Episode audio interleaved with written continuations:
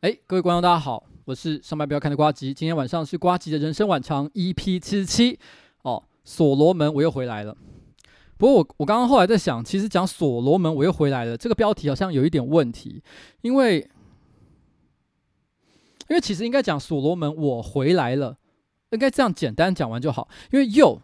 是怎样？以前又回来，以前曾经回来过，然后现在又再回来吗？回来不就是一个重复性的行为？所以如果我再加上又的话，好像是一个很无聊的赘词，让整个句子变得不够有力。所以好像应该写所罗门，我回来了。其实今天晚上的标题我想了很久，因为我想说我要我想要使用一句经典的动画台词来当今天晚上的这个这个标题。然后，诶，没有声音吗？哦，我我想说，其实有人说没没声音，还搞错了什么？好，我本来想说要要要找一个这个动画的标题，然后我本来第一个想到的叫做“连我爸爸都没有打过我”，但是但是我认真想一想，其实我爸打过我，而且还打得很惨，所以我想一想，这个这个标题好像不太适合我，所以最后想一想，就是好了，所罗门，我回来了，暗喻。这个礼拜其实我会到觉醒哦，就是嘉义的觉醒音乐季去做表演。我去年去表演过一次，然后表现非常的恐怖。那今年呢，我卷土重来。其实今年年初的时候，我就已经在另外一个这个音乐季呢，其实我做了一次，我觉得勉强大概可以说是有个五六十分左右的及格表演。所以我觉得我信心已经大增了。那在经过了这过去一个月时间左右的练习，所以我相信我这一次呢，一定能够以雪前耻。所以请大家就是千万哦不要害怕，一定要记得来看我的演出。哎。就懂吗？姐姐，好，就懂吗？姐姐，我要想要请一下我的工作人员来帮我一个忙。工作人员，其实我现在是看不到那个留言的，因为那个留言其实已经不会动了。可以帮我一下吗？对，然后好，OK，然后呃，不过在今天的节目开始之前啊，我想先聊一些无聊的小事情了。第一件事情呢，就是关于这个蔡英文哦，我在这礼拜啊。我其实去参加一个活动，就是总统杯的这个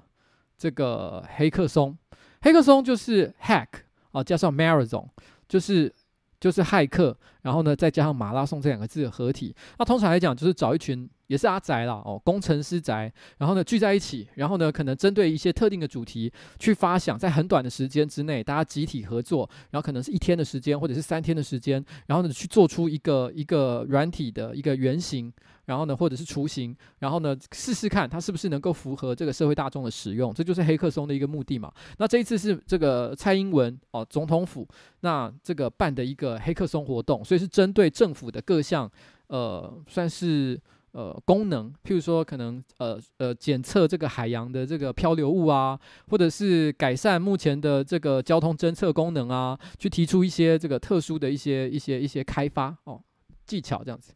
哎哎，Fred 哦，那个说谢谢你，对，很久没有聊动漫化主题了。然后谢谢大家帮我加油，我知道刚刚一直都有帮我加油。然后我今天这一次去的时候，我必须要说，其实现在台面上所有的总统候选人，可能的总统候选人了，其实大部分我都有听过他们的演讲，有很多甚至于我是直接现场，就是可能在台下或者是近距离的去听过。我必须要说，其实，在所有的目前可见的总统候选人里面，蔡英文真的还是我觉得最可爱、最有魅力的那一位。哦，这个可能大家会有一些个别、有一些不同的意见，可能有些人不喜欢这个过去几年蔡英文施政的一些结果。但我觉得客观来讲，我觉得当遇到像这样子一个一个场合，必须要发表致辞或者是演讲的时候，我坦白说，其实其他的人呢、啊，多少都会有一些让人不悦的地方。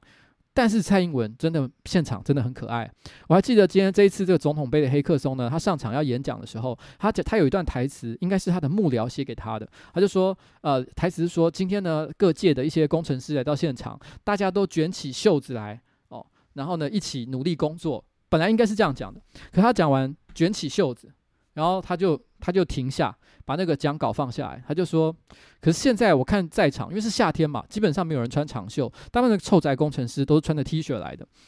他就说：“我我发现除了我以外，基本上没有人有袖子哦。”然后呢，讲完哦，现场就大家就这个这个笑了出来，其实那气氛是很可爱、很轻松的。嗯，我以前其实就有讲过，就是就是蔡英文哦，真的真的。就当场你在旁边看的时候，你是真的会被他那个可爱的气场，然后给给给征服的感觉，就觉得哇，这个这个人真的好有气质哦。然后，然后呃，讲话也很聪明。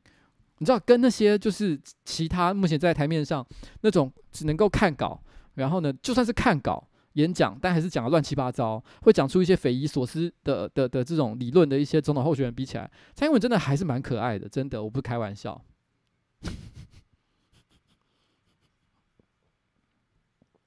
七七说：“你讲起来好母汤，没有啊？说真的，七七应该有见过蔡英文，我相信你懂我在说什么，对不对？我觉得他真的本人是真的有一种可爱的一种感觉啦，我还蛮喜欢他的。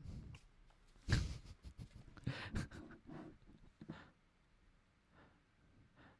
我老老婆居然说：“有吗？这样就好笑吗？没有啦，明明就很可爱，好不好？” 然后我刚看到有人一直在 cue 我讲黄智贤这件事情哦。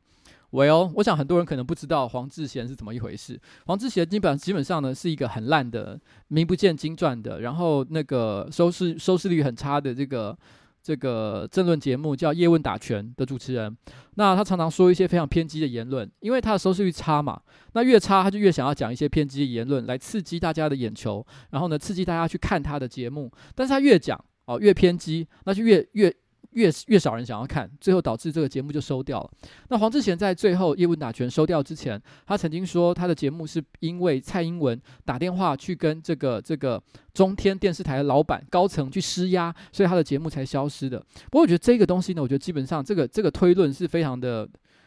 非常可疑啊，非常的离谱。因为你想想看，中天电视台过去这几年一直都在骂蔡英文，从来没有对蔡英文有过任何好脸色。但今天蔡英文突然打了一通电话说：“哎，叶问打拳不要再播了。”你觉得他的老板蔡延明会突然之间说：“是是是，蔡英文总统，我马上就把叶问打拳给关掉。”你觉得有可能会发生这样的事情吗？而且他把叶问打拳关掉之后，中天其他的政论节目还是在骂蔡英文啊。所以你觉得有可能会发生蔡英文打一通电话施压，结果叶问打拳就消失的吗？没有，事实上就是他的收视率太差，节目太烂，所以没有人想看。但是我曾经在我的个人的 Plurk 上曾经聊过一件事，就是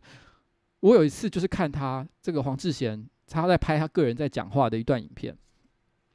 他讲话的内容非常的令人厌恶哦，面目可就是就是就是讲话的内容觉得非常的可憎啊，很恶心。但是呢，仔细看一看他的脸，突然觉得他长得其实算蛮可爱的哦，就是以一个中年来讲，中年的女性来讲，其实长得还蛮可爱的。突然之间觉得有点惋惜哦，一个长得这么可爱的女孩子，干嘛要说这些让人觉得这么不耻的内容呢？可惜啊，哦，这就是我个人的感觉。所以才会有人说，哎，你是不是连黄智贤都可以？哦，没有，我是说长相，好吗？长相，好不好？好了，但今天不是政治直播，我没有要聊政治，怎么又聊到政治起来了？真是大家不要不要在那边乱 Q，好不好？然后 我大我跟你讲，大家摸着良心讲，黄智贤其实长得还蛮可爱的，好不好？你们不要不要在那边哦，不要在那边。好，来，然后那个。我今天正好在 Facebook 上看到一个很有趣的事情哦，我看到一个一个名词叫做“青木真离子现象”哦，我看到这个时候我真简直笑爆，然后笑爆。我说你不考，有人问我说，所以是可以吗？我只能讲，就是如果只论外表的话，我觉得可以啦，只论外表哦。好，然后那个青木，我要回头讲，等下让我讲，让我讲哦。青木真离子现象，我觉得真的很好笑。我今天为什么会看到青木真离子现象呢？其实是一个。我的一个哎，Facebook Facebook 上的一个朋友，我 Facebook 上有一个朋友，他呃是一个书店的老板，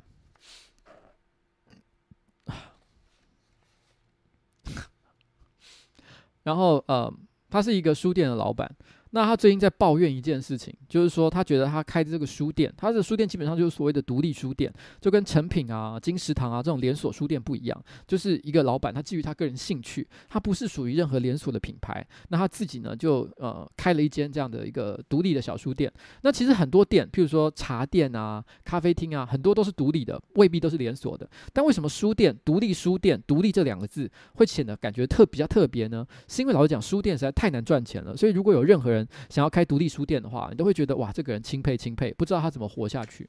那他开了这间独立书店之后，他就说他发现一件事，发现很多客人常常进来也没有买书哦，看没两下就直接冲到厕所里面去大便，然后呢大了好一阵子，然后呢，然后才出来。出来之后拍拍屁股就走了，也不会买任何东西。所以他心里就想：我是不是以后干脆把我这个厕所的服务给关闭好了，还是收费？因为他觉得很多人跑到这个这个这个书店哦，然后然后其实根本都是都是来大便的。但是他这时候他就贴了一篇文章，因为他正好也看到一篇文章，关于在书店大便这件事情。哎，修哥你好，修哥你好。然后就是他讲到，他就发现在这个一九八零年代，也就是三十几年前哦，在那个日本。那曾经呢，有一个女子叫做青木真理子，她曾经写了一封信投书到媒体上去询问。她说：“哎，不好意思，我不知道为什么，因为那可能是一个卫生保健相关的一个专栏。”她就写信去问说：“哎，不知道为什么，我每次哦，只要一走到书店里面去的时候，我就想大便。”她写了像这样的一句话。结果没想到这一份投书立刻就在日本的媒体上掀起了轩然大波，因为很多的读者纷纷也跟着投书，然后呢打电话，然后呢就跟这个报社、跟这个杂志哦讲说：“哎，我也有一样的问题，我只要一走到书店里面，我就想大便。”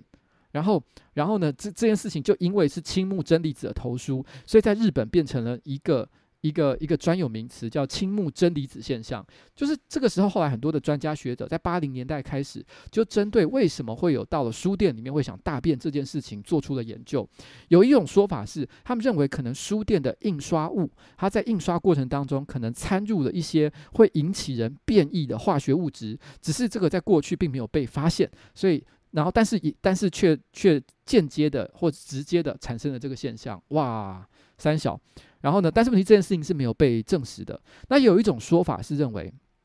可能是因为你进到了书店里面去的时候，因为书店或者是百货公司，就是类似这种大型卖场，因为他们都会呃非常整齐的排放各种商品。那尤其是书店特别的明显，所以因为在这种呃高度的这个这个精致的这个呃，然后呢，并且非常严谨的一个排放物体的一个这样的一个空间里面，人会感觉到特别的容易紧张，然后呢严肃。哦，然后受到了刺激，就有点像是人的会呃可能刺激的短期性、暂时性的肠燥症一样，然后呢就突然之间就想排便了啊，这也是一种心理上的说法。那也有人说，那是因为书店呢，常常大家在书店里面的时候，你常常必须要弯腰去拿书。那因为那个时候呢，你在书店里面，其实你会觉得呃自己呃交感神经是在一个比较放松的情况，所以这时候你又正好弯腰，然后呢或者是拿拿这个百货公司架上或者是或者是书店里面的物品，所以你拿起来看的时候压迫。过到你的腹部，所以刺激你的这个小肠跟大肠，所以你跟着就产生了变异。诶，这也是另外一种解释。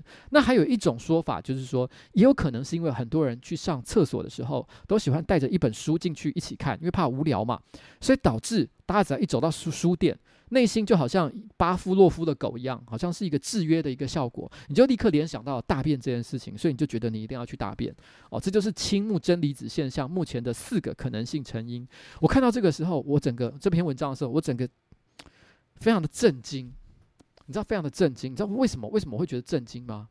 因为我从来不晓得这件事情是一个大家都共同有的困扰，我一直以为只有我，因为我也会这样。而我对这件事情，我有另外一个说法，我叫做 curse，诅咒。我都我都叫这件事情叫诅咒，因为我以前在周末的时候，我常常会跟着我老婆，就是一起去。我们现在周末比较懒，大部分都是直接去看电影。看电影的话就还好，但我们以前常常在周末的时候一起去逛百货公司、大卖场、成品之类这样的地方。但每次只要到了礼拜六的晚上，我跟我老婆一走走到这种大卖场里面去，然后呢，只要逛超超不过半个小时，我就会跟我老婆讲：完蛋了。冰川，curse 来了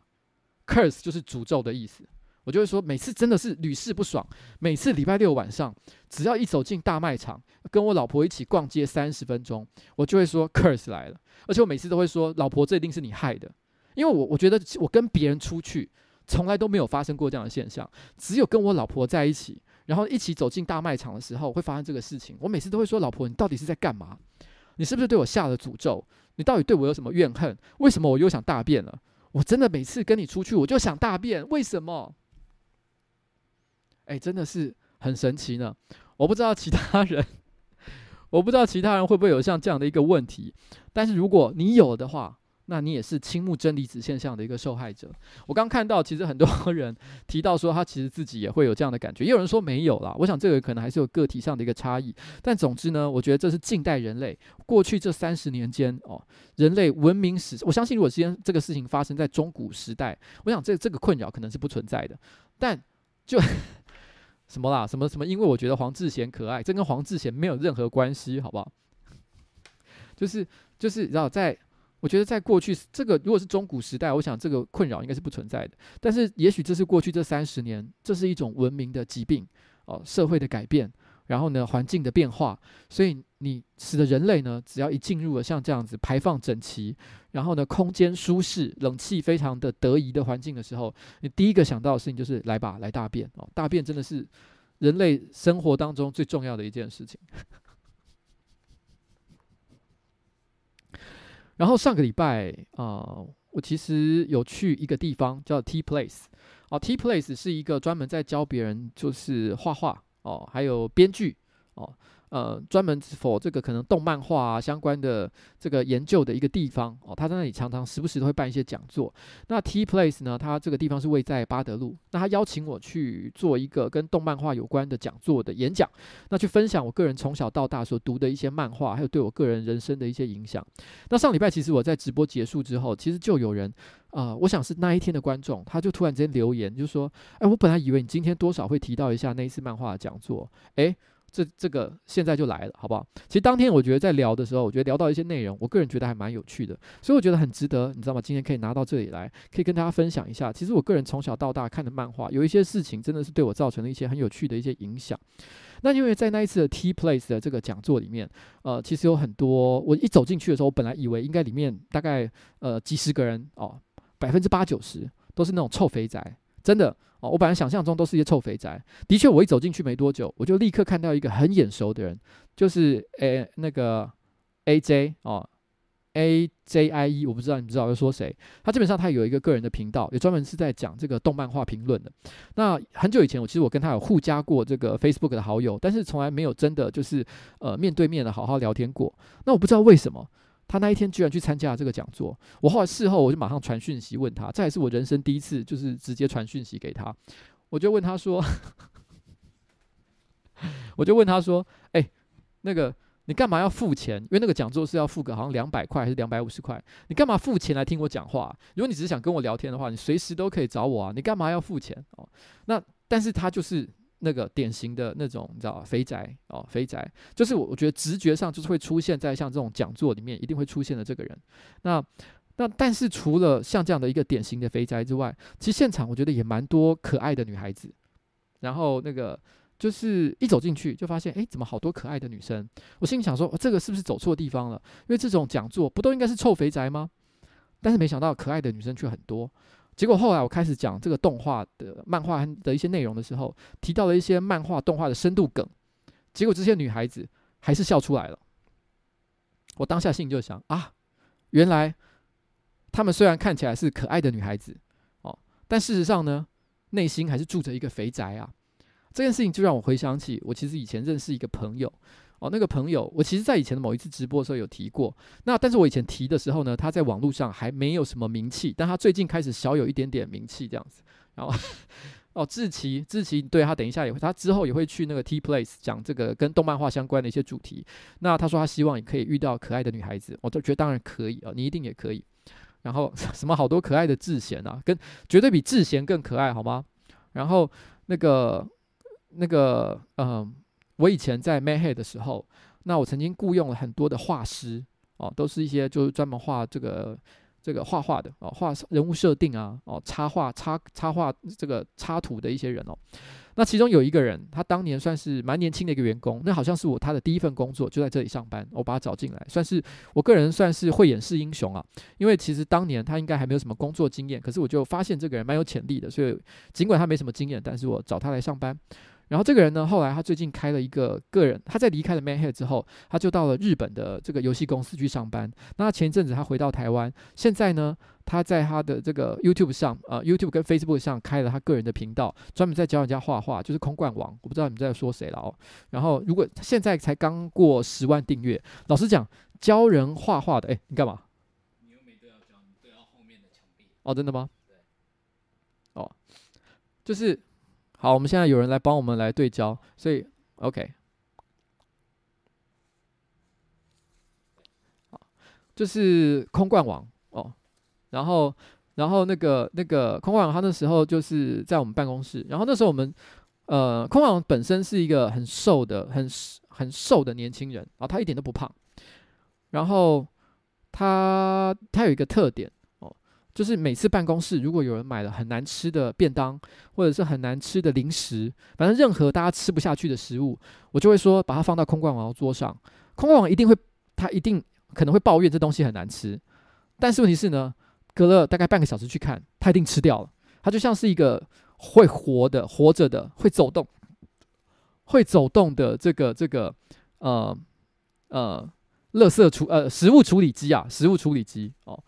就是什么很怪异口味的洋芋片啊什么的，他就是你只要放在他桌上，半个小时之内他一定会消灭。那他曾经常常跟我讲，自称自己是肥宅。他说啊，我这个肥，我是个肥宅，怎么样怎么样？那有一次我就跟他讲，我觉得你长得这么瘦，你怎么会是肥宅呢？哦，你就是个阿宅而已嘛。然后他讲了一句我到现在都还记得的话，他跟我说，肥宅哦是一种态度。哦，我觉得这句话真的很酷。他的意思就是说，哦，作为这个这个，他说这个重点，他不只是宅，他虽然看起来并不胖，但是他的内心就是一个肥宅啊。他跟那些。你在这个这个可能漫画里面常会看到，在秋叶原里面出现的，穿着这个格子衬衫，然后呢扎到裤子里面去，然后头上还绑着可能呃呃某一个地下偶像头巾，然后手上拿着一堆纸袋的那种肥宅，是一模一样的人物啊。就是这个这句话真的还蛮酷的。然后呃前一阵子啊。呃，还记得在讲 Mayhead 的，我曾经在 May 做以 Mayhead 为主题讲了三集的直播嘛，都在讲游戏产业。那时候我最后有提到，其实有一个游戏制作人，然后叫做那个那个 JB 哦，那个游戏制作人，他前一阵子我在跟他聊天，线上在跟他聊天，我就跟他说，最近的新番动画，不知道为什么全部都是一些穿越。或者是转身哦，转身到异世界，然后变成了一个勇者，变成了一个史莱姆，变成了一个哥布林，变成了一个什么东西哦，很多像这样的内容，我觉得看得都快吐了，而且我觉得每一个都很中二、很蠢，剧情都很烂。然后那个时候，JB 啊，他马上就跟我讲：“哎，我跟你讲，你不要小看转生系的这个这个动动漫画，还是有一些好好作品的。”他是不是跟我强调说：“我推荐你一个哦。”他推荐我的事情是为美好的世界献上祝福。然后说：“我跟你讲。”为美好的世界献上祝福，跟那种传统的转身系的动画完全不一样哦。他不会再搞一些很中二的内容，你看了之后只会发出会心的一笑，觉得非常的可爱，剧情很棒，然后女生也很萌。他跟我讲了一堆他的好处，他又怕说我其实不相信他讲的话，马上就跟着讲。你知道吗？我跟空冠王两个人都力推哦，就是刚刚讲以这呃觉得他有肥宅的态度的这位空冠王，他就说这片很棒。然后我后来听了他们的话。我就开始看，然后我就看了，哦，我花了大概三个晚上，哦，把第一季看完。看完之后，我忍不住就上线，就立刻当天我就立刻问 JB 说：“这什么烂东西？你为什么会觉得这东西很好看？我觉得还是很蠢啊！他的笑点我都笑不出来，我也不知道。然后那些那些女性角色的这个这个这个性感点都设计的非常的刻意，然后我都不懂这到底好看在哪里。但尽管我跟他抱怨了一大堆，我还是把第二季也看完了。”然后我在这个看第一、第二季的这个过程，我老婆常常时不时，因为都是我一个人在看啊，经过那个客厅的时候，我老婆经过客厅的时候，就会对我讲：“这个东西怎么看起来这么难看？你怎么还看得下去啊？”我老婆也是觉得这东西看起来蛮恶的。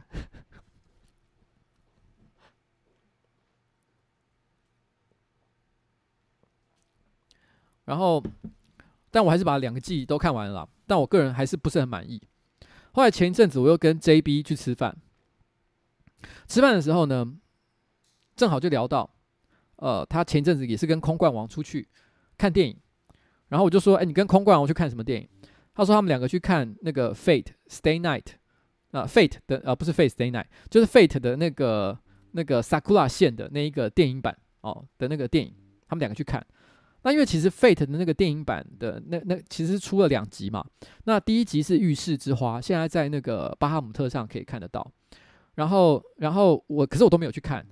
因为我觉得最近出的 Fate 的，因为我觉得 Fate 一系列的东西，其实 Fate 的每一部我都有看，然后譬如说像是呃最早的那个 Fate 的那个那个那个呃 Fate 前两部，然后我都有看，然后 Fate 番外篇虚虚渊玄呃编剧的那个我也有看，然后连那个很愤的 Netflix 的上面的算外传性质的那个呃那个 Fate 我也有看，但我都觉得越后面的越烂，像 Netflix 的那个很烂。然后呢，第二部什么 Thousand Swords 哦，那个也是超烂，Thousand Blade 哦，Thousand Blade 烂死了。然后我都看不下去，我觉得只有虚渊玄那一部，我觉得是比较精彩。所以对于电影版，我本来是兴趣缺缺啦，没有很强烈的兴趣。所以我就问他说：“那你觉得好看吗？”他说：“哎、我觉得很感动，哎，我跟空冠王在电影院看，觉得很嗨，然后又觉得很棒，然后我觉得你一定会喜欢。”他又再次的讲了这样的话，然后我心里就想说：“好吧，我再相信你一次，我再相信你一次。”所以我就把那个那个巴哈姆特上面的《Fate》浴室之花那一部，把它拿出来看，干烂爆！我说真的，我看到的时候我整个傻眼。我看完的时候，我我要说真的，我觉得任何一部呃好看的动画电影，不管它有没有原来的作品，还是前面有第一集、第二集，还是怎么样，它都应该必须要有一个。我觉得要作为一个好的作品，一定要注意到一件事，它必须让所有的观众。就算他是第一次来看，他都能够享受这部电影所铺陈的剧情。他可能没有办法 get 到，没有办法透了解里面所有的梗，但是问题是，至少他是能享受的。可是我在看那个《浴室之花》的时候，我就有一个感觉是，如果我没看过前面的作品的话，我铁定我连看懂这部作品都很困难。所以这根本就是不及格的东西嘛，太扯了哦。然后什么烂东西？你知道吗？我那时候看完的时候，我花了大概可能快两个小时看完《浴室之花》。你知道我内心的感受是什么吗？我来表演给大家看。哈！我真的受不了了啊！气气气气气气气气气气气气气！对不起，我嗯，我今天下午好像演的比较像。我现在有点，我直播的时候好像有点放不太开啊！气气气气气气气气气气气！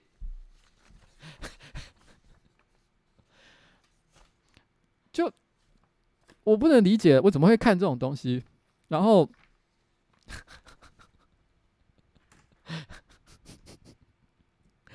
好吧，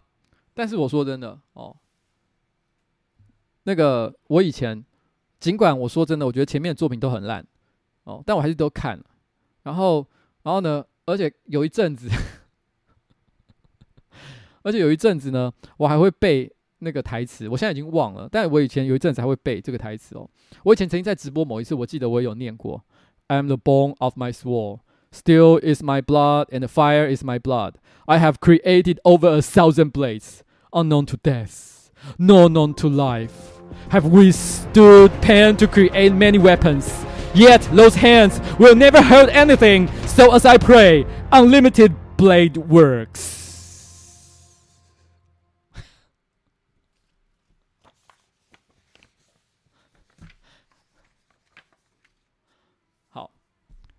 这段台词呢，以前有一段时间我也是蛮爱念，当做一个梗啦。哦，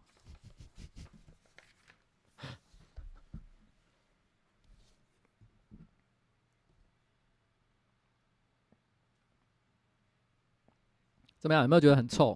臭爆，对不对？然后谢谢七七哦，我等下去买矿泉水。然后刚刚这个东西是不是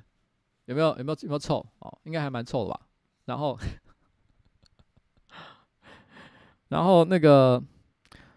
好了，回过头来，哇，我要讲一下今天的主题哦。你知道吗？动漫对我个人人生到底造成了一些什么样的影响？那个，其实我其实在以前的直播有聊过一次动画，然后我有讲过，我小时候对我影响最深的第一部动画其实是《晨露 Orange Road》。我有点忘了，我有没有解释为什么 Orange Road 影响我很深？但不论如何啦，反正也有一些新观众，所以我还是把这个来龙去脉稍微讲讲一下。因为我觉得我上记得印象中，我上次并没有讲的太清楚。哎，谢谢八百奈亚寻哦，就是就是嗯，我那时候小学六年级的时候，我曾经讲过，我那时候交了一个女朋友。那时候交那个女朋友呢，其实基本上也过程其实很简很单纯啦，就是那种小学生，然后大家起哄问我说：“哎，你有没有喜欢哪个女孩子？”那时候我觉得班上有个女孩子长得特别可爱，我很喜，我觉得她的确还蛮不错的，所以我就说：“哎，我就喜欢叉叉叉。”其实到底我有喜欢她到什么程度？其实你知道，小学年级你也无法判断，无法评估，你就是觉得她比较可爱哦，她就是班上最可爱的那个人。那那时候同学就起哄说：“那你去跟她告白啊！”哎，很奇怪，每个人都也会在那边聊说，我喜欢谁，我喜欢谁，他们自己都没去告白，但是呢，就会怂恿我说，哎，你去告白啊。那我那个时候其实也是蛮无耻的，我就直接想说，告白也不会怎么样嘛，那就去讲。所以我就跑去找找那个女孩子，跟她讲说，哎，我想跟你交往，我很喜欢你。结果这个女生居然就回答说，好啊。我当场傻眼，因为我心想说，我从来没有想过答案会讲好。那好啊之后，我到底应该要做什么？我完全没有概念，因为毕竟我只有小学六年级。我还记得那时候，这个女孩子她有几个好朋友，那其中有一个好朋友呢，有时候蛮常会跟我们两个一起出去玩的。所以，因为大家一起出去玩，那总会有就是落单，然后只剩下我跟她的时候，那我就会觉得很很尴尬嘛，因为没有话聊，因为她也都不讲话。所以我后来听说她很喜欢看漫画，我就问她说：“那你平常都喜欢看什么样的漫画？”那个女生哦，我先讲，她不是我在交往的女生，是那个我交往的女生的好朋友，她就跟我说：“哎，我推荐你一个漫画哈，就是《猫姐儿》。”猫姐儿这个这个漫画呢，其实并不是什么经典的东西，那也是人类漫画史上、日本漫画史上就是屡见不鲜的那种萌系漫画，但是只不过是三十几年前画的。那它的剧情大概就是说，有一个呃，其实是猫妖怪的一个女孩子，长得很可爱，莫名其妙的就住到了男主角家里面，而且呢，按照这种类型类型的故事，男主角的爸爸妈妈莫名其妙的一定都会毫不在意，一个女孩子，年轻女孩就住到了一个国中生。男生的家里面去，然后呢，每天跟他腻在一起，还睡在他床上，结果爸爸妈妈居然都没有任何意见。我想这个这个。就算是很很开放、很开明的欧美社会，也不能接受，更何况是日本、亚洲、台湾这个地方，我都根本不敢想象。可是日本的动漫画就是很爱画这种剧情。那基本上，猫姐儿就是像这样的一个故事。我还记得我在看这个这个漫画的时候，因为小时候第一次看这种东西，虽然没有对这个恋爱或者是对于呃性这方面的事情没有太强烈的感受，可是还是会觉得有一种舒服的感觉。看完就觉得啊，好像很爽。所以，所以。忍不住就觉得，诶，这个感觉不错，这个漫画是好的。在那之前，其实我只有看什么小叮当啊、七龙珠啊，然后，然后或者是圣斗士星矢啊这些漫画，虽然我都有在看，而且我也有在买，有在收，但是对我来说，我从来没有觉得自己算是一个漫画迷，因为看七龙珠、看这个、这个、这个、这个圣斗士，是那个时候的年轻男生都会做的事情。你不需要是漫画迷，你只要是个小孩，你就会看。但是要去看猫姐儿这种很臭很宅的东西，哇，那个就是另外一个境界了。当时我看了第一本，它不是什么经典的作品，因为它后来也没有人记得，也没有留下来，我连它的漫画作者是谁我都忘记了。但是我们跟着呢，我就接着看了，我就直接去问他说：“那你还有没有什么其他可以推荐的？”他就推荐我看《忧与魅衣》，《忧与魅衣》呢也是这种典型的同居型的漫画，然后就是一个。男的住到了一个宿舍里面去，他以为是他一个人住，结果没想到宿舍里面附赠了一个长相非常可爱、非常性感的女鬼，而且因为她是女鬼嘛，她已经死掉了，所以基本上她也没什么羞耻心，所以常常时不时都是裸体跑来跑去，所以她就是典型的那种同居型的漫画，然后呢，再加上了很多性感要素的那种萌系动画，另外一种另外一种形式，另外一种架构。那我看那。优优与魅衣呢，在那个年代的确算是比较经典的作品，所以一些比较老的这个漫画迷应该都知道我在讲什么东西。所以这算是我看的第二本这种类型臭宅型的这种漫画。后来看了以后，我真的屌了，觉得这东西好棒。然后我就马上再去问他说：“你可不可以再告诉我还有什么更好看的？”诶，前面他都推了两个，我觉得他推那个是个女孩子，他推了两个这种萌系的动漫画。我想是因为他觉得我可能呃。就是男生就是喜欢看这种东西嘛。那既然要推荐第三本了，他可能觉得我已经上钩了，所以他觉得应该要推荐一些比较好的东西。所以前面两个哦都是一些乱七八糟的，但是呢第三个他可能推荐了一个认真的东西，就是 Orange Road 橙路。小时候的翻译叫做古灵精怪。哇，我跟你讲，那可以算是我的纯爱启蒙的漫画。但这部漫画呢，对我造成了两个非常不好的不好的影响。这个漫画的基本的故事是什么呢？就是男主角哦，弓介。男主角弓介呢，他其实呃呃优柔寡断，他明明长相其貌不扬，可是莫名其妙的很多女生就是喜欢他，而且他还有两个呃，他还有诶双胞胎吗？好像是双胞胎妹妹，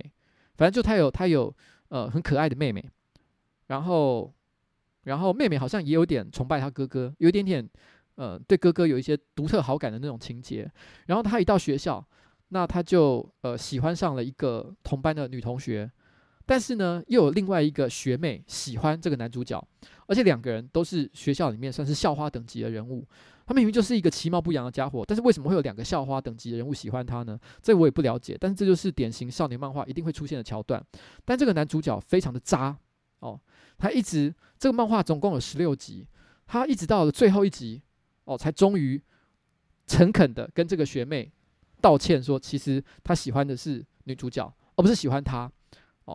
然后呢，这而而过去的十六集，他享受尽了所有。这些这个学妹对他投怀送抱时候的温暖的这个拥抱，然后呢，或者是呃胸部紧贴在他背部，还有各种让人觉得快乐的那种心心跳的那种恋爱情节，他已经把所有的这个学妹的这个身体上的所有的或情感上的好处都享用殆尽了之后，在最后一集才终于承认说：“哇，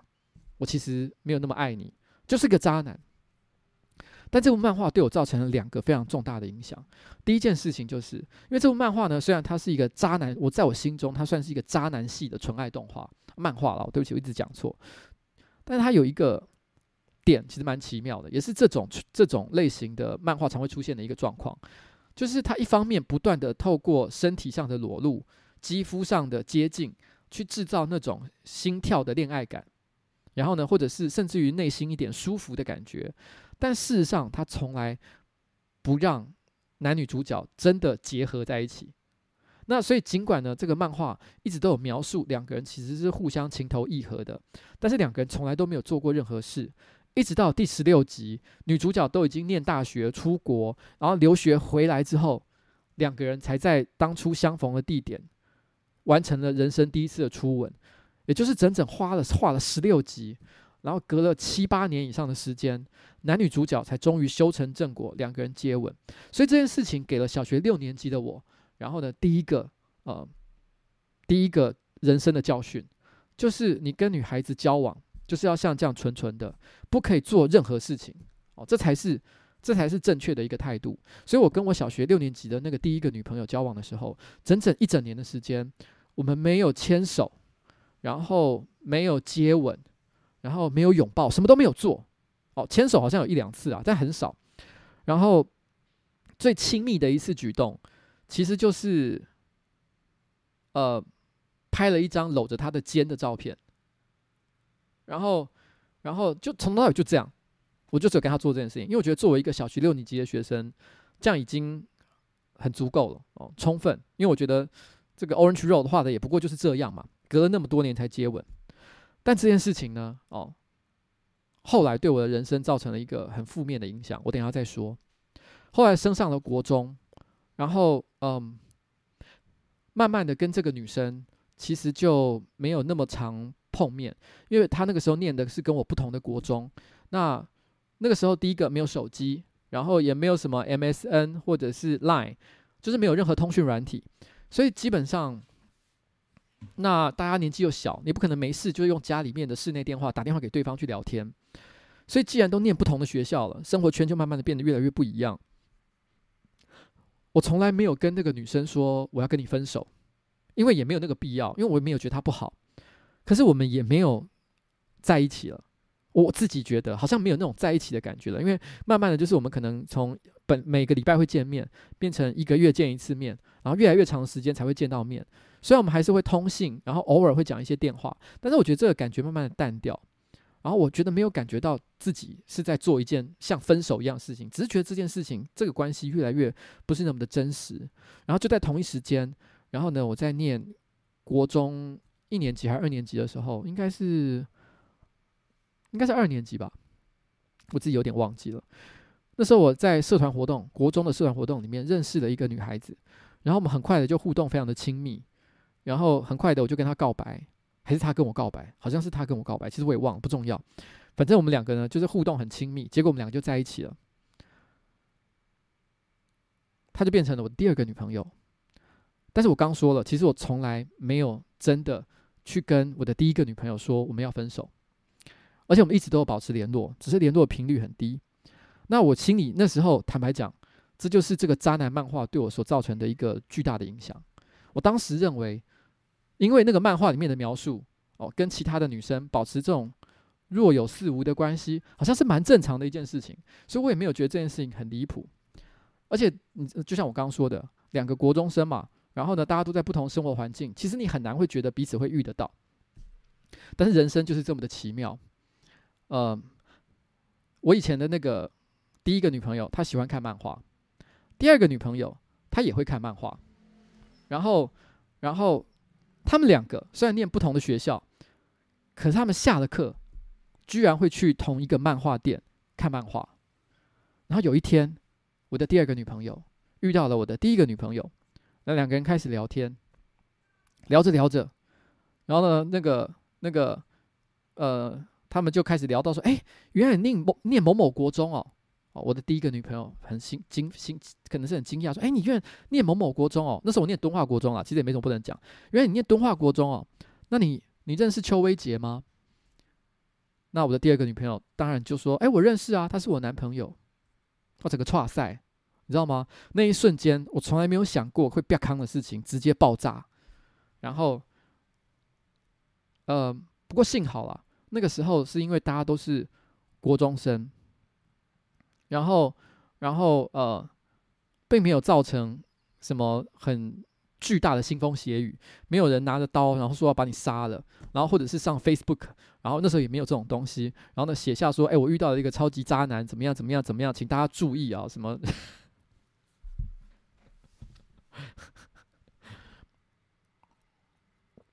没有发生这样的事情。然后我觉得这一切都是 Orange Roll 害的，你知道吗？就是就是他让我以为这件事情没什么。但其实这件事情有什么？因为你仔细回想，其实就算是年纪小，就算这个交往的过程，彼此也不是说真的是什么以结婚为前提或干嘛的。但是我相信，还是对大家造成了一些不好的一些心理的一些影响哦。然后我还记得那时候大家其实对这件事情的处理方式还算蛮和平的。然后最后呢，我还是好好的跟我小学时候的女朋友，然后就是就是可能跟他就是就是说了再见。但是后来我其实是选择继续跟，呃，我的国中的第二个女朋友在一起，所以我后来又继续跟她在一起了一段时间。然后我还记得我的第二个女朋友，然后呃，后来她也跟我交往了一段时间。然后就她也没有，就是就大家就把这件事情放下了。然后呃，可是隔了一阵子吧，我记得她又发生了一件事情，就是有一天我突然发现他跟我之外的另外一个男生一起去看电影。单独的，我还记得我别人呃跟跟我忘了是谁跟我通风报信，但有人跟我讲了这件事情，我当下非常的愤怒哦，忧愤，这个气气急攻心，然后我就一个人跑到那个电影院的门口，然后等他们两个。那电影院通常要演一个半小时到两个小时嘛，哦，我就在那边外面站了可能一个多小时到两个小时，然后就等着他们出来。就出来的时候，他们两个看到我，他也是很震惊，说：“哎呦，你怎么在这边？”然后大家都非常尴尬，他当下其实就是跟这个，因为那个男生其实是我的同班同学，然后他们就是呃，我觉得可能还不到交往的程度，但那个男生其实应该是喜欢他，我在追求他，然后他有答应他跟他一起去看电影。然后我后来其实觉得，我当下当然是有一种觉得啊，好难过的感觉哦，怎么会发生这么惨的事情？然后后来我去问这个我第二个女朋友的朋友哦，他身边的同学说，哎。怎么会这样？哦，怎么会发生这样的事情？当然，每个人对这件事情都有不同的观点、不同的推论哦、不同的观察。但我一直印象很深刻的是，他的某一个同学是这样跟我说的：“他说啊，你的那个女朋友啊，曾经抱怨，为什么跟他交往了那么久的时间，但你什么都没做？对，因为 Orange Road 的影响，我觉得所谓的亲密的接触、接吻啊、拥抱啊。”这些很很深刻的事情，应该都是要在在你知道纠缠了七八年之后以上的时间，等我们都念了大学，他甚至还出国留学回来之后才会发生的事情。然后在机场，或者是在一个充满纪念性的场景，最后完成了人生的第一次初吻。我把这件事情想的实在太重要了，所以我跟他交往了大概两年的时间啊，一一年到两年的时间，我什么都没有做，没有拥抱，没有接吻，甚至连牵手可能都没有几次。这样的男朋友到底是在冲三小，所以难怪他也会有一种：我们真的有在交往吗？你这个人在干嘛？这一切你知道吗？都是 Orange r o d 害的。如果没有 Orange r o d 影响我，我就不会做出这种负心的行为，然后我也不会哦，我也不会完全都以为就是谈恋爱就是就是这么的纯情。如果我那时候看一些比较激烈的，然后一见面就疯狂做爱的之类的这种疯狂的这个这种这种这种社会写实系的，如果我那时候好，我知道，如果我那时候看的是课长岛耕作，我的人生会完全不一样。但我那时候为什么看的不是课长岛耕作，而是 Orange Road 呢？我真的很难过。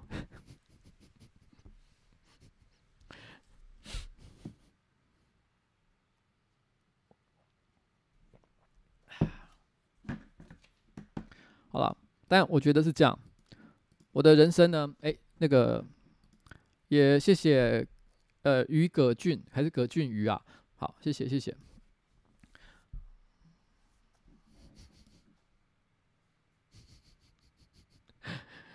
我我老婆说什么？你真的是人类吗？还是努力学习当人的生化人？没有，就你你知道，就是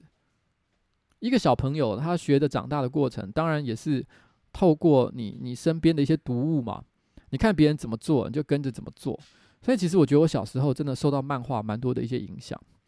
所以刚刚讲到课长岛耕作，我必须要说课长岛耕作其实对我的人生也是产生了蛮多影响的，因为呃。有在长期关注我个人直播的，其实都知道，三十岁以前，其实我没有在职场上过班，因为那时候我都觉得自己是一个艺术家嘛。那三十岁之后，我才开始第一次到职场去上班。那你对我对于一个从三十岁以前三十年来从来没有上过班的人来讲，你觉得我到底怎么样知道什么叫做正确的面对职场的一个态度？老实说，我没有经过真正的社会学习，对我来说最可靠的。参考资料是什么？其实就是课长岛耕作这件事情，我真的没有开玩笑。那个时候，我记得我看过课长岛耕作。其实我我对课长岛耕作，其实还有很多职场相关类型的漫画，建构了我对职场的一些想象。其实课长岛耕作，我觉得有一些非常写实的内容，因为大家都知道，课长岛耕作的作者红间现实，他其实年轻的时候，他其实就在这个 Panasonic 电器上班。然后后来他在跨课长岛耕作的时候，这课长岛耕作工作的公司呢，叫做出之电器。其实出之电器的呃所做的这个业务内容，还有包含他们公司企业的文化，几乎都跟 Panasonic 非常的相似。所以他可以说他是直接把他个人年轻时候的职场经历直接搬演到了这个这个他的漫画当中。然后在他的这个漫画里面呢，我觉得他常常会描述一个情境，就譬如说呃他在可能第一就是第一部。然后呢，前几集的这个剧情里面就描写到，他作为一个呃中低阶的主管，但是因为公司内的派系斗争而被流放到了这个算是偏乡地区啊，就好像我可能本来在台北哦、一家这个知名企业的总公司上班，但上班上到一半，他突然把我派到云林去哦，那那那时候我老实讲哦，这是一个非常。让人觉得羞愧的瞬间，因为本来我可能在总公司上班，觉得自己还是个主管，然后呢是一个精英分子，可突然之间他把你下放到一个可能可能这个公司最偏远，然后营业额最低的一个地方，然后呢，然后你你打开那个每天公司上班的路上，沿沿路这个走路的地方都是田地哦，都是农田。啊，跟本来那种哇高楼大厦那种环境有非常巨大的差距，那你当然心里会觉得哇好惨啊，我怎么会那么惨？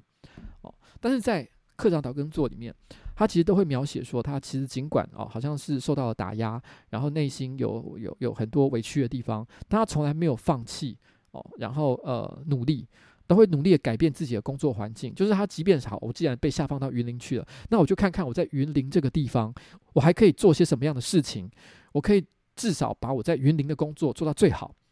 然后呢，然后有一天，也许有一天。我这个努力会被总公司看到，于是我又回到了这个权力的核心。其实，在这里面，其实你发现这种不放弃在任何微小的地方的努力的精神，其实后来也在我职场工作上，其实我也努力的执行这一点。就是不管这个工作是不是真的被大家都认为是重要的，但只要派在我的身上，就算它很没有意义，但是我还是尽力把它做到最好。我觉得这个是课长岛耕作对我来讲一个非常重要的影响。而且在课长岛耕作里面，好。啊、，It's simple，说要经历社会化就是要进职场，哦，嗯，进职场，我认为是社会化最快速的一个途径，但是我觉得也不是唯一的方法了。哦，不这是题外话哦。然后我我在那个时候，呃，我还记得他有，他其实有常画到一种情境，就是一个上班族，或者是红间现实也有画过政治漫画，就政治最前线。他的在这种写实的漫画里面，他常会画到一种情节，就是主角他可能有一些理想，哦，他有一些他的原则。但是他面对现实的环境的考量，因为现实有很多限制，然后或者是他为了要达成他的理想，哦，所以他不得不做一些台面下的交换，放弃他的某些原则，所以他常常会画这个主角在他的理想跟原则之间互相挣扎的一个心理的一个状态。我觉得这些东西哦，在我个人在职场，甚至于现在呃从事政治工作，我都会常常遇到。其实大家看我民主开箱的影片。其实它并不等于我从事政治工作的全部。事实上，有很多台面下的，我跟很多市议员的谈话内容，我是完全都没有说的。因为对我来讲，如果我想要让某件工作可以确实都被被推动、被执行了的话，其实我无论如何，我都必一定要进行一些利益的交换。但是这些利益的交换就好像魔法一样，你只要把这个魔法就是一种，你只要把秘密说开来，魔法就会消失的东西。所以我不能告诉大家到底发生了什么事情。但是我也不希望我每天都在做这些利益上的交换，而最后侵害到我做人最基本的原则。所以在这种他的这个红间现实的漫画里面，常常都在画这件事情，就是理想是一回事，原则又在这里，到底我可以退到什么地步，而到了什么时间点是退无可退？我觉得这个就是我们常常在讲这个这个。我觉得在我的工作过程当中。然后呢，然后不断的在我内心挣扎的一些一些面向，而这就是红间现实的写实漫画里面，我觉得描写最好的一个地方。但是当然的啦，毕竟它是漫画哦，很多人常会说，其实漫画动画也是一种艺术表现的形式。但是相较于其他的艺术表现形式，其实动漫动画漫画它更多的目的是为了商业，是希望取悦所有的观众，所以它一定会有很多娱乐性的内容。所以即便是课长岛耕作也不例外。看到老公之后，我觉得他有一个设定是非常厉害的。在日本的职场啊，或者是台湾的职场也是一样的，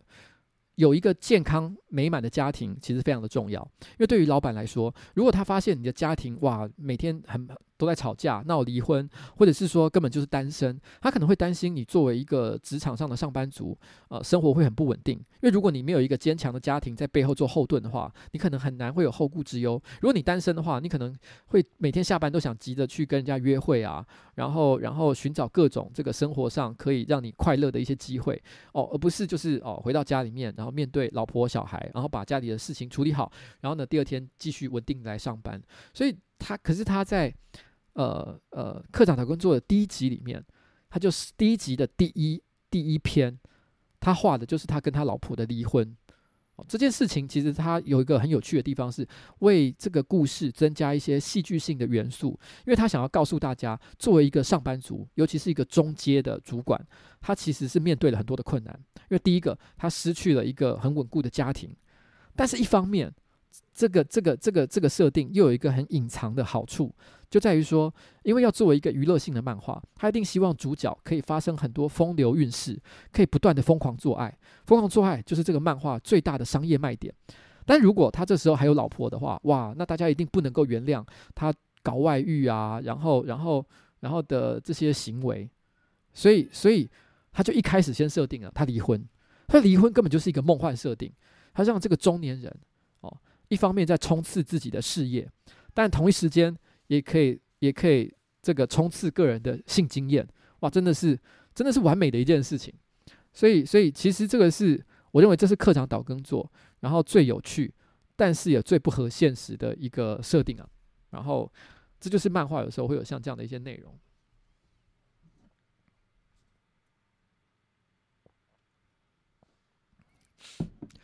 那有人问一个问题哦，所以有人觉得说。呃，所以新党讲的是对的吗？没有下一代就没有资格说下一代。我当然觉得这件事情是不对的哦。我先讲，我在讲的是一个社会现实，大家的的确其实还蛮在乎这个社会上很多人都在乎，就是说，诶，你这个人有没有组织一个家庭？但是我认为这社会上所有的歧视都是不好的，譬如说，呃，单身歧视哦，然后或者是呃荡妇歧视哦，然后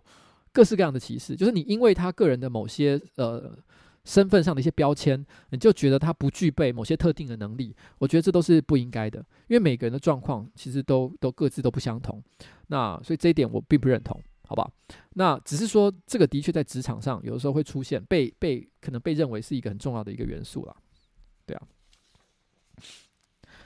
嗯。我觉得那个感觉啊，就是在看这种写实类的漫画。其实那时候我看了蛮多，就是这类型的漫画。然后我觉得他慢慢的让我感觉到，我在职场的过程当中，这些写实漫画陪着我。然后他有点让我经历了几个人生不同的阶段。第一个阶段就是我先是很相信人性，就是我觉得所有的人跟我说的话，哦，说 A 就是 A，说 B 就是 B，所以我相信所有的人。但是跟着这些漫画，看着这些漫画，跟着我增加了一些社会上的经验，我开始相信所有的人说 A 的时候不一定是 A，说 B 的时候不一定是 B，就是见山不是山的时候的一个状态。但是到了最后一个阶段，我现在我现在这个状态，我觉得也比较像是，其实最后大家会有的一个感觉，就是其实啊，对我们来讲，说 A 是不是 A 已经不重要了，因为我们知道人性是怎么一回事。我好像记得《怪医豪斯》这部影集，它里面有一句名言，豪斯讲过一句话，Doctor House，他说：“人一定会说谎，所有的人都会说谎，所以每当有任何的病人。”来到他的这个诊疗间，然后跟他讲他的病情的时候，他的第一个态度都是他一定隐瞒了什么，他一定有一些很重要的事情没有跟我说，所以才导致他的病没有办法彻底的根治，所以他都是站在一个怀疑人性的角度。但是这个怀疑人性的本身，其实也是一种对人性的信赖，因为他知道人就是不可信赖的。我觉得这件事情听起来有点矛盾，但是其实这也是 现在的一个真相。其实我现在我遇到所有的人对我说一些不好听的话。做一些不好的事情，其实我以前年轻的时候都会很容易觉得愤怒，觉得说你怎么可以这样？但我现在反过来，我就会觉得其实还好啦，因为人就是这样嘛，人就是不可信赖的。所以呢，呃，然后，然后如果他会每天跑来找我讲话，那他一定有一些特别的目的。但我不会为这件事情觉得难过。我可以举一个例子，我就不讲谁好了。你知道，在台北市议会，然后最近有一个市议员。他其实，在选前，其实一直都对我在媒体上或者私底下都对我讲一些不好听的话。然后呢，选后他从来没有在议会上跟我聊过天，没有跟我打过招呼，没有讲过话。但我也不介意，我也觉得这不是很重要的事情，因为六三个市议员，我们也很多议员平常也不会见到。但是最近这一个月，他几乎每次见到我，他就会跟我打招呼，然后露出非常灿烂的笑容。然后呢，还会跟我聊天，讲很多他个人的事情。我前一阵子有一次在一个活动场合遇到他，他还抓着我跟他聊了两个小时，哦，讲很多他最近努力在做什么事情啊，做了很多很有理想性的事情啊。我当然也是都在都在旁边听了，然后点头说，嗯嗯嗯，你说的很好。但其实我听看他做的这些事情，我马上就意识到一件事，因为他是个市议员嘛，他应该是想要争取呃立法委员的提名啦。那之前呢，他不想理我，是因为，呃，我不过就是市议员、市议会的一个同事，然后，然后，呃，这个，而且甚至于可能算是他的竞争对手，所以他不需要给我好脸色看。可如果他今天想要选立法委员的话，就算我不支持他，他也绝对不希望我讲他的坏话。所以呢，他就突然之间开始对我非常的友善，然后，呃。但这件事情，你看得懂，但是你不会难过，你也不会觉得生气，你只会觉得人就是这样。你知道了这个资讯，对你来讲，这件事情已经不是他对你好或不好，而是你知道啊，他要选立法委员，最重要的事情是获得这个情报，他想选立法委员，就这样这么简单。但我就不讲是谁啦，哦，随便，他开心就好，祝福他哦，可以得到得到提名。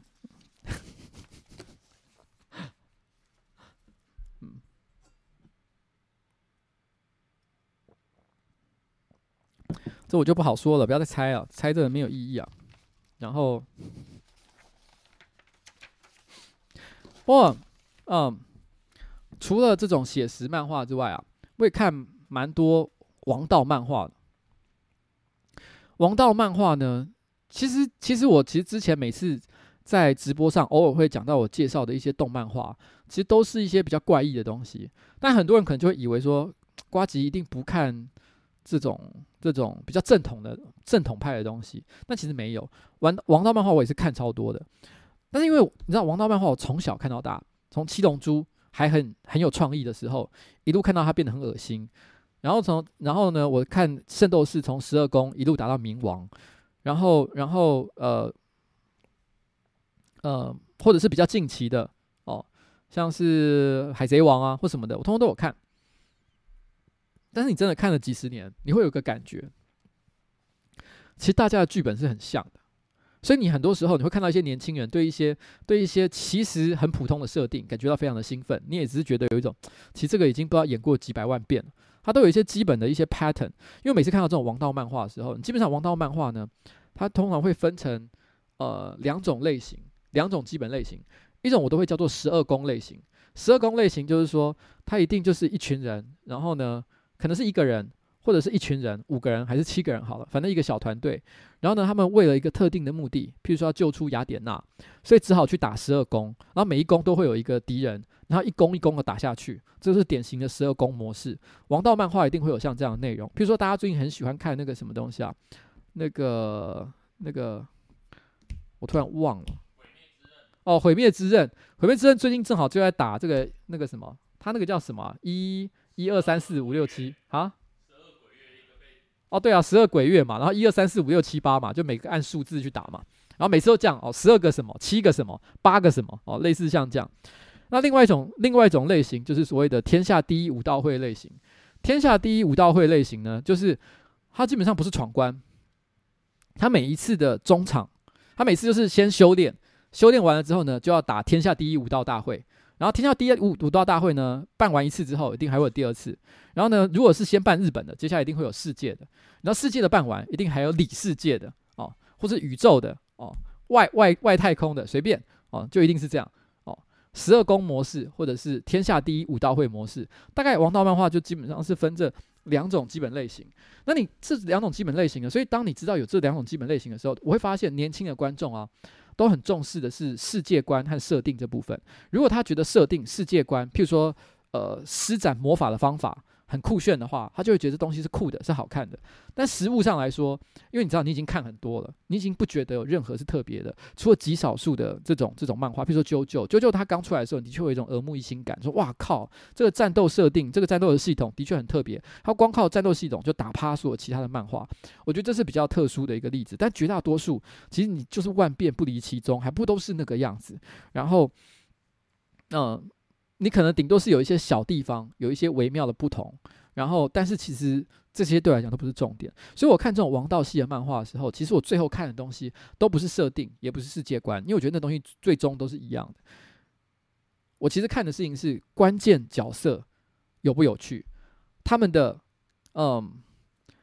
他们作为一个英雄的动机会不会让人觉得有说服力？如果有了的话，我就会觉得好看。而且特别的话，就会觉得特别，就会觉得是杰作或者是名作哦，经典。但如果没有这些东西了的话，它都是一些最经典的理由，那我就觉得不太好，然后就会觉得是比较无聊的东西。以近期来讲的话，比如说像近期，我觉得典型的那种王道道我其实看不太下去的作品，就是像哎呦 shit，三小，等一下。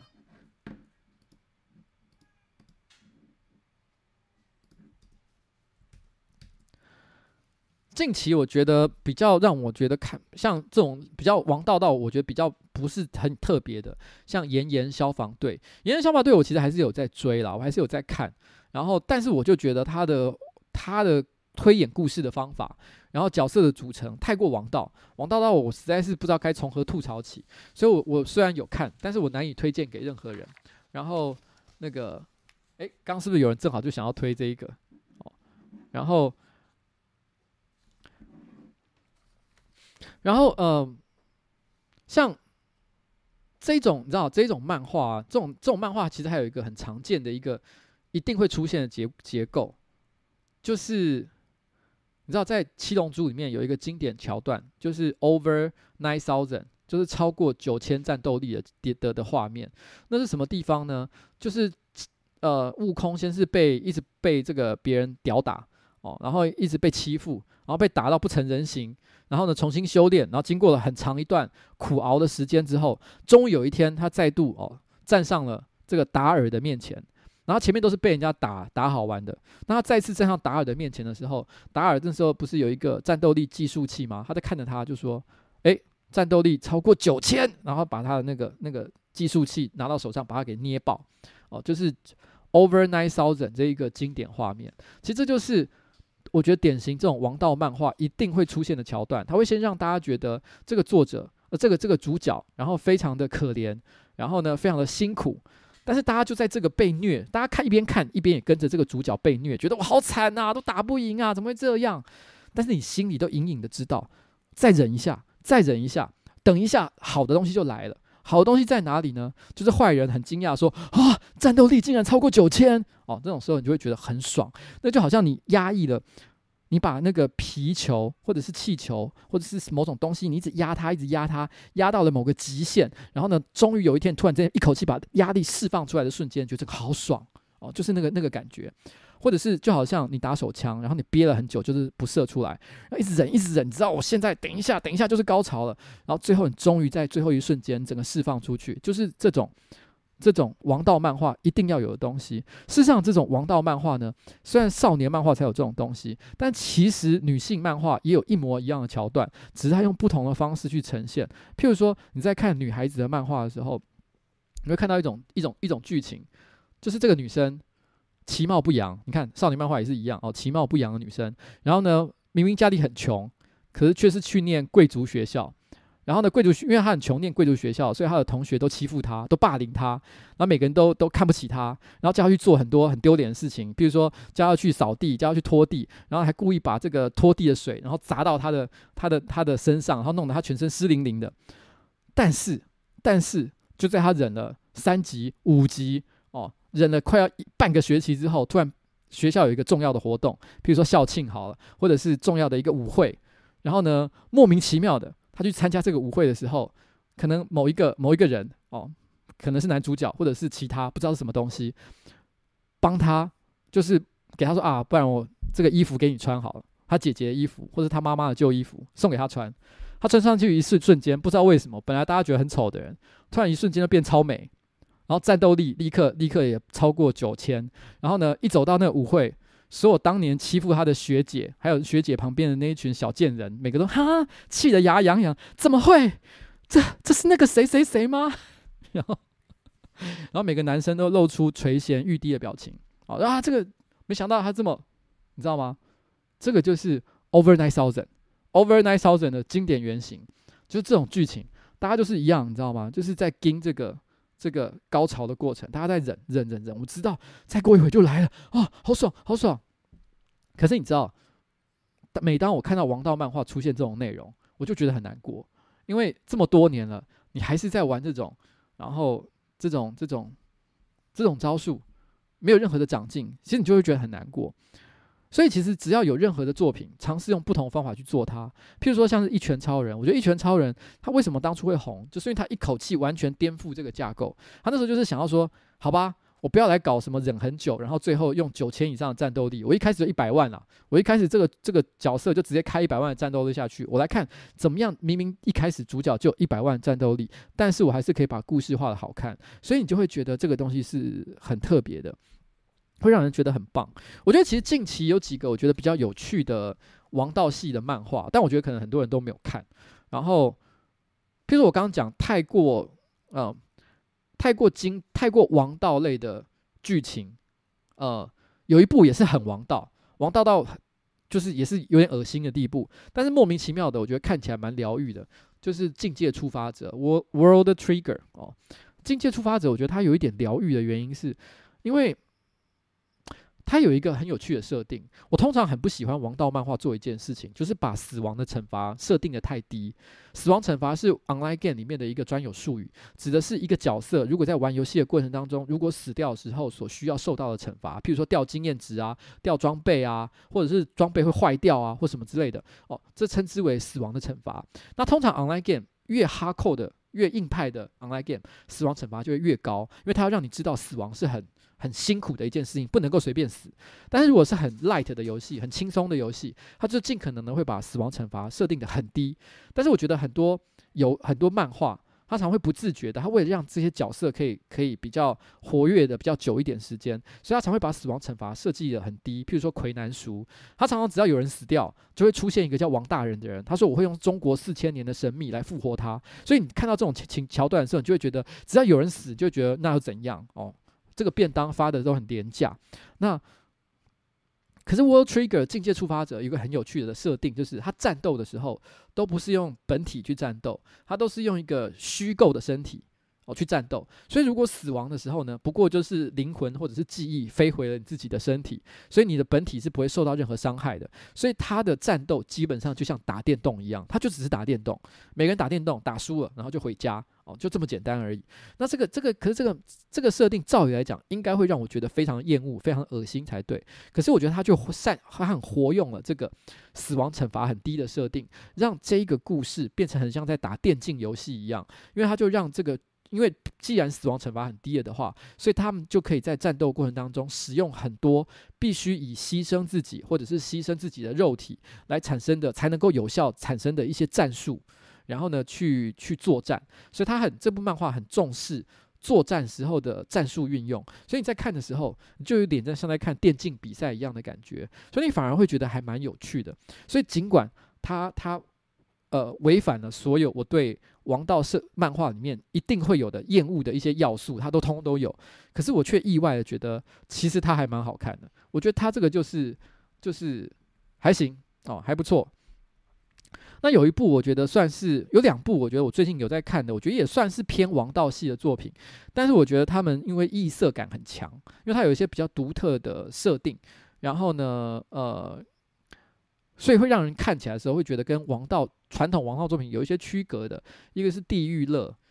地狱的地狱就是 hell 哦，快乐的地狱，地狱乐，然后还有未府之妻人，然后呃，这是山口贵由的作品。我对山口贵由，山口贵由我觉得是一个毁誉参半的漫画家了，但是我内心我一直都对他有独特的偏好，因为他的作品总是充满着很特别的这个这个呃对男性肉体的崇拜。那种感觉很像，他每次看他的漫画都很像在看三岛由纪夫的小说一样，你就会觉得他好像跟三岛由纪夫有某些共通的宇宙电波联系他们的大脑，所以他们想的事情其实有一点点像。所以他里面的男主角哦，一定都有着非常完美的肉体，然后呢，然后然后每次只要一打架，一定是断手断脚，然后呢，肚破长流，他一定是弄到整个非常的血腥的状态。可是你看就是觉得，哎，还蛮爽的，所以。就是我觉得他还不错。那其实今天在开始节目之前，我看到有个观众他推荐了一部漫画，这漫画刚好我也有看，我觉得它其实也蛮不错的。它不算王道系的漫画，但是它的剧情其实它的剧情结构算是很腐烂，最近很腐烂的一种类型，就是穿越型的剧，叫做《东京复仇者》。《东京复仇者》，我觉得它有一个有趣的点，就是说，其实最近这种穿越的漫画很多，就像是什么呃，只有我不存在的城市。然后，然后，呃，特修斯之船，它都是这种这种故事，或者是命运石之门啊，随便啊，这种都是，它都是主角因为某些原因有特殊的能力，可以飞跃回去到过去的某个时间点，然后去改变这个这个未来的历史。然后这种故事，其实老实讲，我相信大家在看漫画已经看到烦了，到处都是，觉得很想吐。这部漫画其实也是一样的，它也是一样这种类型的东西，可是它有使用了一个要素。使得他，我对他就产生了一个很正面的好感。像很多人都会喜欢前一阵子的《只有我不存在的城市》，是因为它的呃剧情对于人性还有推理的描写其实蛮精彩的。所以这种穿越穿越型的剧，可能很多人呃漫画，大家可能会推的是《只有我不存在的城市》，这个也是蛮好看的。它也有出动画，但《东京复仇者》，我觉得它有一个酷的点，就是在于说它结合的居然是热血高校。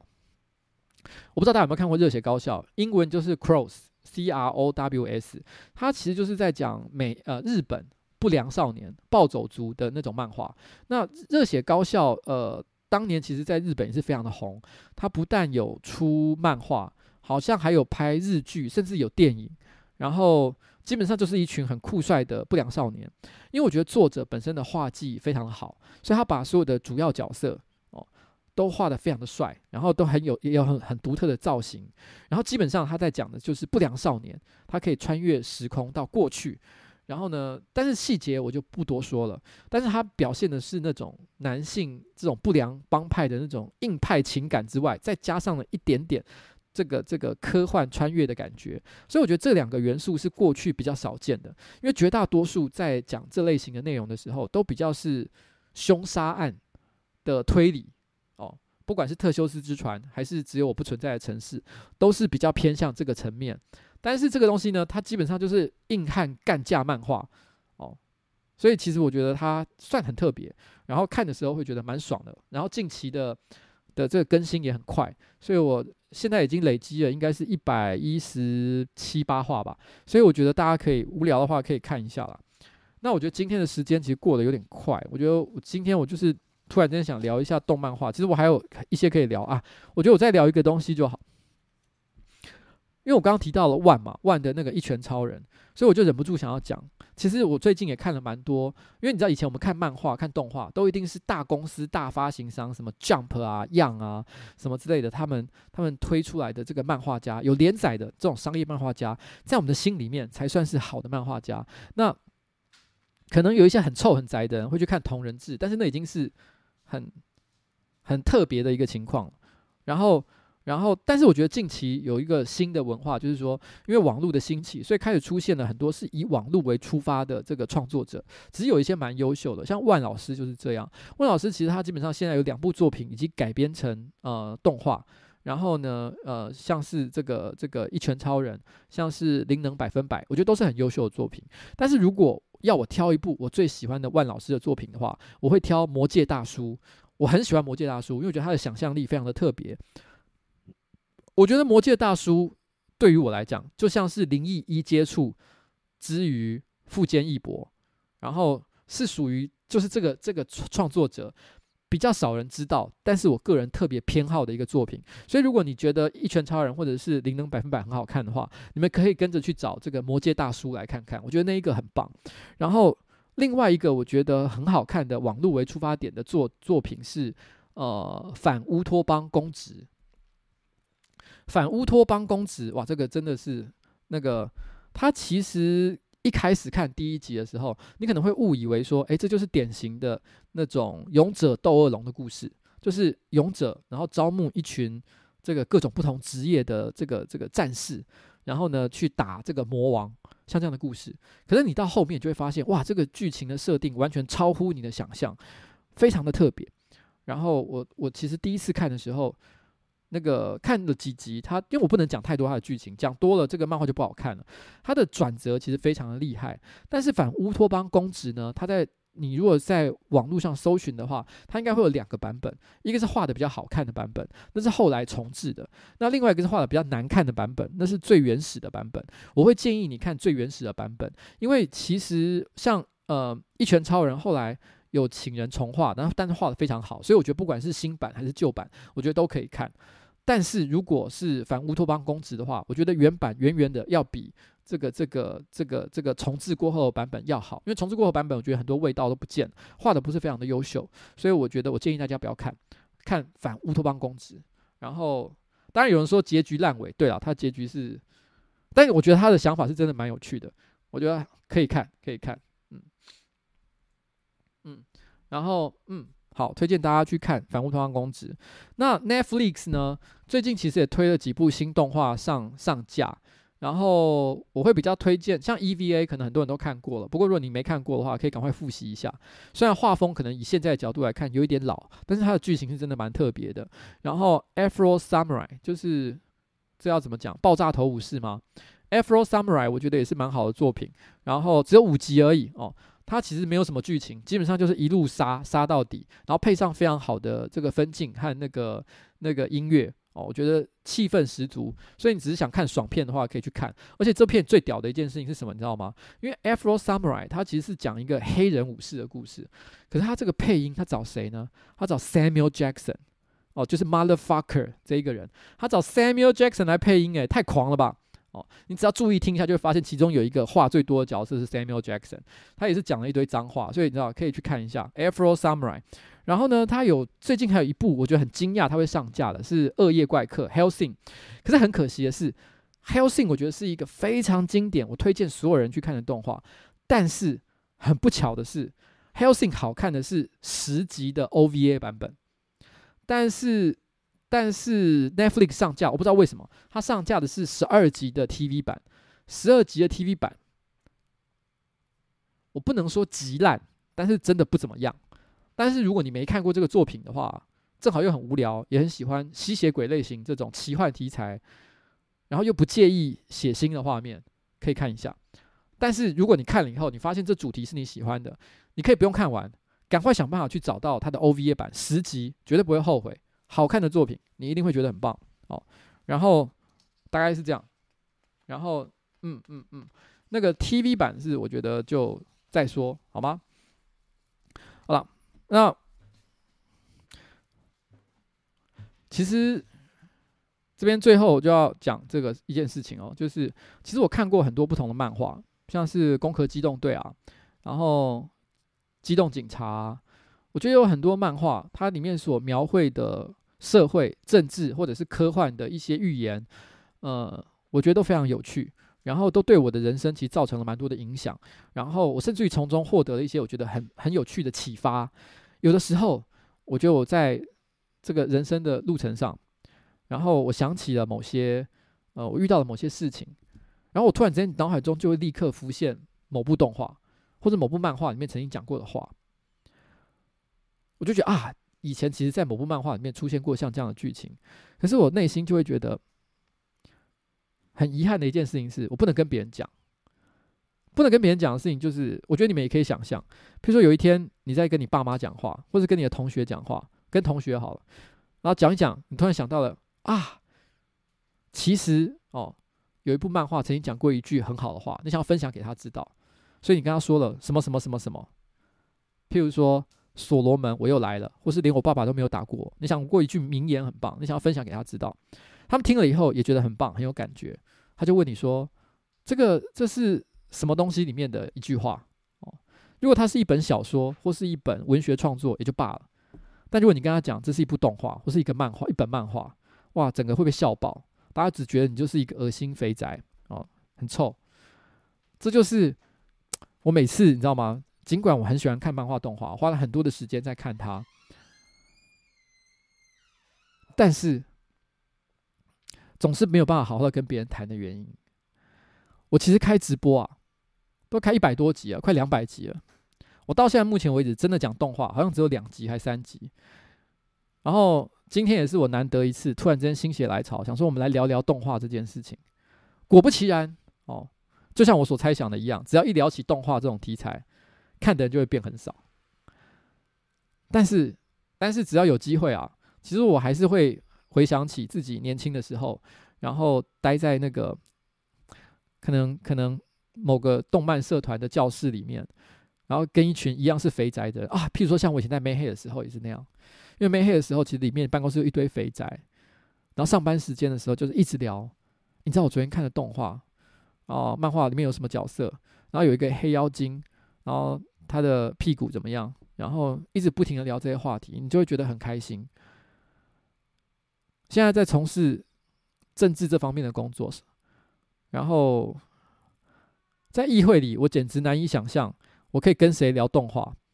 大概我唯一想到有可能机会，就是我去到立法院遇到郑运鹏吧。我目前所知道会看会看很多漫画，大概只有他了。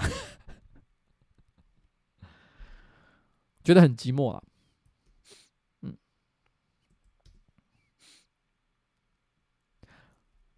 不过好了，就是今天呢，就是想跟大家聊一聊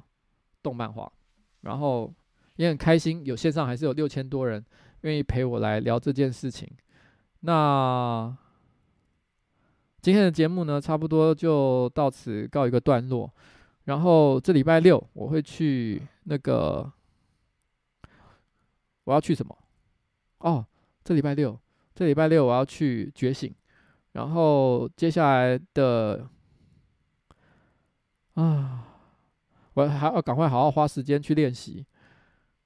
然后下礼拜，下礼拜再说好了。其实最近啊，真的在准备一些比较麻烦的一些工作了。那下礼拜应该是会开电台，电台的时候再来好好聊聊吧。嗯，就这样了。有人讲到严纯左，是不是？我刚看到有人在讲严纯左，严纯左。其实严纯左，我不知道你们怎么看这件事情哎。但是严纯左，严纯左其实不是一个人，你知道吗？他本来是一个政治人物，没错。但是虽然你看他现在好像中了毒。然后讲了很多像是吸了很多毒的话，但是他其实不是这样的人。我认为他那个最可能的情况就是一个阿伯，有一天他遇到一个年轻人，那年轻人可能是他的儿子，或是儿子的朋友，whatever，我不知道是什么东西，反正就是他遇到这个人，然后他就跟他说，反正我也没什么搞头啊，网络我也不太懂，给你随便用，反正我也不管，你就拿去用吧。结果这个这个这个人很开心。然后疯狂的开始做一堆迷因图，然后呢，把严纯左的这个粉砖、个人粉砖、政治人物的粉砖做成了迷因粉砖，大概就是这样。但是作为一个人哦，严纯左，我相信他不，我相信他本人不会跟粉砖一样的有趣啦。所以严纯左他与其说是一个有趣的政治人物，比如说不如说他已经变成了一个抽象的概念，就好像上帝哦，或者是耶稣还是什么一样，他并不是一个真实存在的人，或者是他不是是不是一个真实存在的人，已经不重要了。他象征的是一个精神，就是嗯，迷因哦，像这样的一个概念，对啊，就是这样，好不好？所以好了，那今天就差不多到此告一个段落，谢谢大家。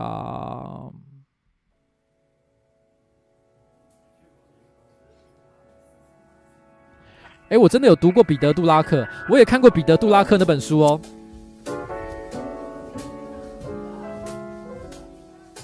我也读过高中女生读彼得·杜拉克那本书。